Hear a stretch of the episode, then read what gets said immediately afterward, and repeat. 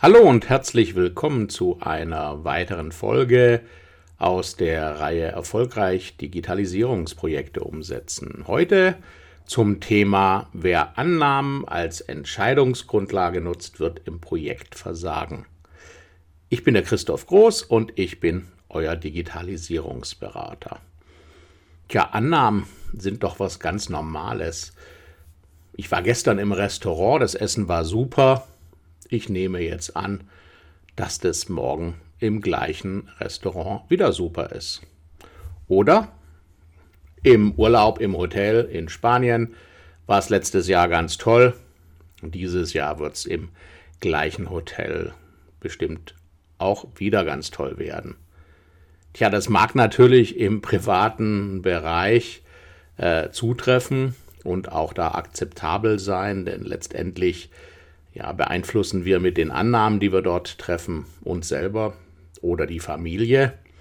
Aber im Geschäft mit Annahmen arbeiten, das kann schon ganz schön viel Schaden erzeugen. Aber leider wird im Geschäftsleben permanent mit Annahmen gearbeitet, auf deren Grundlage oft wichtige Entscheidungen getroffen werden, auch in Digitalisierungsprojekten. Ja, die meisten, die Annahmen treffen, gehen nämlich davon aus, dass sie die notwendige Erfahrung haben, um diese Annahmen auch äh, zu treffen und können die theoretisch immer begründen. Und das ist natürlich schon die Basis für potenziell falsche Entscheidungen. Und dann gibt es andere, die vielleicht nicht denken, sie haben die Erfahrung, und sie haben aber Angst, eine Annahme eigenständig zu treffen und versuchen dann, ja, viele Mitstreiter sozusagen zur Annahme zu gewinnen.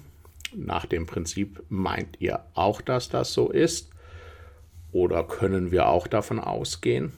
Ja, und damit versucht man einfach noch mehr Beteiligte mit ins Boot zu kriegen, die alle die gleiche Annahme treffen.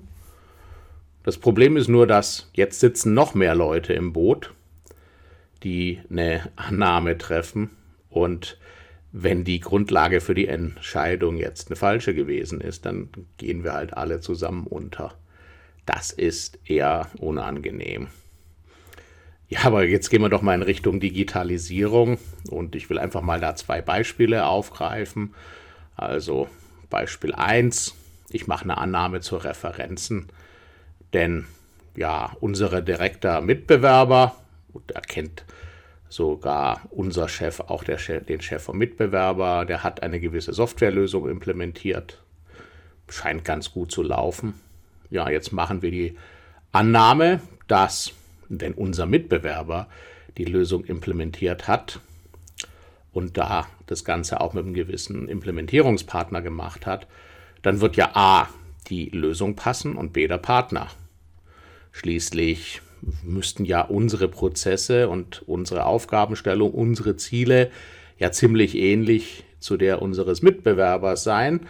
Und wenn der Anbieter schon jede Menge Erfahrung äh, bei diesem äh, Mitbewerber gemacht hat, dann sollte der natürlich auch Erfahrung haben, die, wenn er sie zu uns mitbringt, äh, von der wir auch profitieren können. Ist es so? Machen wir denn wirklich alles so wie unsere Mitbewerber oder unterscheiden wir uns überhaupt nicht? Was ich dann schon komisch finde, weil natürlich jeder sagt, ja, wir sind ganz besonders, ja, wir machen das ganz anders, wir haben einen viel besseren Service und, und, und. Und dann schaut man mal hin und sagt, naja, sind wir denn jetzt wirklich gleich in den Prozessen, wie wir arbeiten, im Detaillierungsgrad? In den ganzen integrierten Drittsystemen, die wir haben, in der Erfahrung unserer Mitarbeiter, zum Beispiel bei Einführung so einer Software oder auch in deren Mentalität. Und da wage ich zu behaupten, dass das wohl kaum so sein wird. Ja, denn es kann natürlich auch sein, dass äh, ja, der Anbieter hier einen super Job geleistet hat und deswegen das Projekt so gut lief, unabhängig von den anderen Kriterien. Oder bei der Implementierung, sagen wir mal, der schlechte Anbieter und die schlechte Software von ganz, ganz tollen Mitarbeitern gerade gebogen wurde und deswegen das Projekt so erfolgreich war. Das heißt, man muss schon mal darauf achten, von welcher Seite man so ein Projekt hier ja, beurteilt und mal nachfragen, ob das denn überhaupt so sein kann, wie wir uns das gerade hier zurechtgebogen haben, um vielleicht eine gewünschte Entscheidung herbeizuführen. Nehmen wir mal eine zweite Annahme. Der Anbieter, den wir aussuchen oder aussuchen wollen, äh, der hat mehr als 300 Projekte implementiert. Ja, dann gehen wir schon davon aus, dass der auch die passenden Tools hat, um das Projekt zu planen, die Aufgaben zu managen, das Lastenheft zu kontrollieren oder halt auch eine Zeiterfassung zu machen, damit unsere Abrechnung dann nachher auch passt. Stimmt's? Tja, Pustekuchen. Denn wir finden plötzlich raus, der macht seine Projektplanung mit Microsoft Project, aber wir haben ja gar keine MS Project Lizenz, also können wir gar nicht mit planen. Und also hat er nur Zugriff drauf. Die Aufgaben macht er am liebsten in der Excel-Liste, was uns auch nicht so gefällt. Und Lastenheft-Controlling ist eher so ein Fremdwort, weil am liebsten will er ja gar kein Lastenheft-Controlling machen. Und die Zeiterfassung macht er tatsächlich noch manuell. Tja, das ist dann schon etwas komisch, weil wir ja gerade eine äh, ERP-Lösung implementieren wollen, wo das Projektmanagement ein Teil der gesamten Lösung ist und wir eigentlich in unseren Anforderungen alles das, was wir jetzt gerade hier definiert haben oder geprüft haben, auch beschrieben haben. Und dann ist es sehr komisch, wenn der Softwareanbieter, der uns was verkaufen will, äh, das gar nicht selber so macht, äh, wie wir das eigentlich uns vorgestellt haben. Also kann es jetzt hier sein, dass, wie es so schön heißt, der Schuster die schlechtesten Schuhe hat? Vielleicht ist ja die Software doch viel aufwendiger, als man sich gedacht hat, um diese ganzen Aufgaben wahrzunehmen. Ja, also Fakt ist, wenn man in diesen beiden Fällen hier äh, Annahmen trifft, ohne zu hinterfragen und auf äh, diesen Annahmen dann auch eine Entscheidung getroffen hat, dann wird man spätestens bei Projektbeginn feststellen, dass da, glaube ich, ein paar falsche Annahmen getroffen wurden. Und jetzt fällt uns das Ganze auf die Füße. Und das tut natürlich weh. Ja, soll ich noch ein paar mehr Annahmen nennen? Ich meine, das ist eigentlich sehr einfach und deswegen mache ich es natürlich auch. Also nehmen wir mal nächsten Punkt. Der Softwareanbieter hat in ganz vielen Ländern äh, auch die Lösung implementiert und auch natürlich genau in den Ländern, in denen wir auch tätig sind. Und äh, deswegen sagen wir, da muss das ja wohl passen. Ne? Der kennt sich in den Ländern aus, aber macht er eigentlich genau das Gleiche, was wir da auch machen? Hat er eine Fertigung? Benutzt er die Finanzbuchhaltung vom, also von sich selbst als Anbieter oder benutzt er vielleicht irgendwelche lokalen Lösungen? Ja, und arbeiten alle Kunden so intensiv, wie wir das auch machen dann nachher oder planen mit der Lösung? Das könnte durchaus etwas anders sein. Oder nächster Punkt, wir sind ja international unterwegs. Ja, es wird uns mitgeteilt, alle Berater können Englisch. Ist ja sehr wichtig für unser Projekt, weil wir das Projekt komplett auf Englisch gerne machen wollen. Aber wie gut können die jetzt alle wirklich Englisch? Weil wenn sich herausstellt, dass da plötzlich ein Großteil sozusagen Offshore-Berater äh, aus Indien kommen, dann könnte es ja sein, dass das Englisch, was die sprechen, für uns nicht so ganz verständlich ist und umgekehrt und wir plötzlich ein Riesenkommunikationsproblem haben. Also nur, dass jemand Englisch kann und wir dann annehmen, das wird dann schon funktionieren, ist da vielleicht ein bisschen wenig. Und da sind wir schon beim nächsten Projektpunkt. Der Projektleiter hat 20 Jahre Erfahrung, man hat uns den vorgestellt.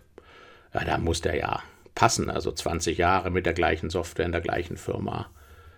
Oder passt dann vielleicht doch nicht, weil zum Beispiel die Mentalität überhaupt nicht zu der von uns passt. Oder weil er halt 20 Jahre zwar in der Firma arbeitet und auch schon ganz viele Projekte gemacht hat, aber sich überhaupt nicht persönlich weitergebildet oder weiterentwickelt hat. Das heißt, es könnte sein, dass der noch arbeitet wie vor 20 Jahren und das keinem so richtig aufgefallen ist oder wenn doch, hat man es halt übersehen. Das heißt, vielleicht sollte man mal hinterfragen, was der wirklich kann und wie er arbeitet und ob er mentalitätsmäßig zu uns passt. Oder ein weiterer Punkt. Man hat uns eine ganz tolle Implementierungsmethodik vorgestellt, vielleicht sogar doch tolle Tools, aber werden die auch wirklich genutzt? Wird diese Methodik wirklich umgesetzt? Oder ist es zum Schluss so, dass man, ja, weil die Hochkonjunktur gerade herrscht, mal jede Menge Berater einstellt und man ist froh, wenn überhaupt das Projekt irgendwie beendet wird und dann achtet man gar nicht drauf, dass diese ja, so vorteilhafte Methodik, wie man sie uns vorgestellt hat, gar nicht zum Einsatz kommt, sondern jeder kocht da sozusagen seine eigene Suppe, könnte durchaus der Fall sein. Ja, dann gehen wir mal an, gucken uns mal selber einen Spiegel an sozusagen und sagen, ja, ich kenne diese Funktion äh, sehr gut, weil ich habe mit einer älteren Version von der Software gearbeitet, die wir jetzt zukünftig einsetzen wollen. Und das muss natürlich logischerweise so sein, dass natürlich die bisherigen Funktionen auch in der neuen Software entsprechend äh, auch wieder umgesetzt werden können oder auch funktionieren. Und dann stelle ich plötzlich fest, dass ich hier eine Annahme getroffen habe, die mal wieder nicht stimmt, weil der seine Software komplett umstrukturiert hat und die Arbeitsweise plötzlich eine ganz andere ist und gewisse Funktionen einfach gar nicht mehr existieren, egal wie toll die waren. Weil wir wissen ja nicht, wer die Entscheidung getroffen hat. Ne? Ja, oder noch ein letzter Punkt. Ja, das Unternehmen hat ja, wir haben ja gerade gesagt, 300 Projekte schon gemacht da werden die doch auch eine ganz tolle Dokumentation haben. Weil da muss ich ja irgendwie ein bisschen was aufgebaut haben in den vielen Jahren. Oder vielleicht doch nicht. Vielleicht wäre es dann doch sinnvoll, sich die Dokumentation mal anzugucken, wie da die Qualität ist und ob die einheitlich ist und ob alle gleich dokumentieren, die im Projekt drin sind, weil wir haben ja mehr als nur einen Berater. Ja, Vielleicht stellen wir dann fest, dass das jetzt doch nicht so das Gelbe vom Ei ist, was die uns als Dokumentation hier liefern. Also ich könnte hier sicherlich stundenlang weiter über Annahmen reden und viele, die zuhören, die haben sowas bestimmt auch schon selber erlebt, selber Annahmen gemacht oder, sagen wir mal, die Auswirkungen von falschen Annahmen von Dritten entsprechend hier äh, ausbaden dürfen. Ja, oder viel schlimmer, sie haben jemand geglaubt, der eine Annahme gemacht hat und haben darauf eine Entscheidung getroffen.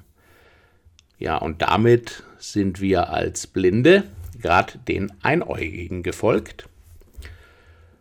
Und die Einäugigen sagen uns jetzt, wo es lang geht und wir rennen den schön hinterher. Also da kann man nur hoffen, dass hier alle, die zuhören, eine gute Versicherung haben weil die Wahrscheinlichkeit, dass das in die Hose geht, ist schon sehr groß. Ja, und was kann man jetzt tun, dass man also nicht in diese Annahmefalle gerät? Es ist eigentlich recht einfach. Wir müssen einfach nur immer alles hinterfragen. Der Anbieter muss beweisen, dass es so ist, wie er es sagt. Ob das jetzt Funktionen sind in der Software, ob es Fähigkeiten von Mitarbeitern sind, ob es Referenzen sind oder auch die Menschen, mit denen wir arbeiten äh, wollen und deren Mentalität. Da muss man einfach überall nachhaken, bis man so zufrieden, dass man sagt, ja, jetzt glaube ich es wirklich und ich glaube es nicht nur, sondern ich habe es mir beweisen lassen. Das ist aufwendig und das nervt natürlich auch den Gegenüber äh, ganz oft, weil man natürlich immer hinterher bohrt und nochmal fragt und sich nochmal was beweisen lassen will, aber letztendlich lohnt sich's.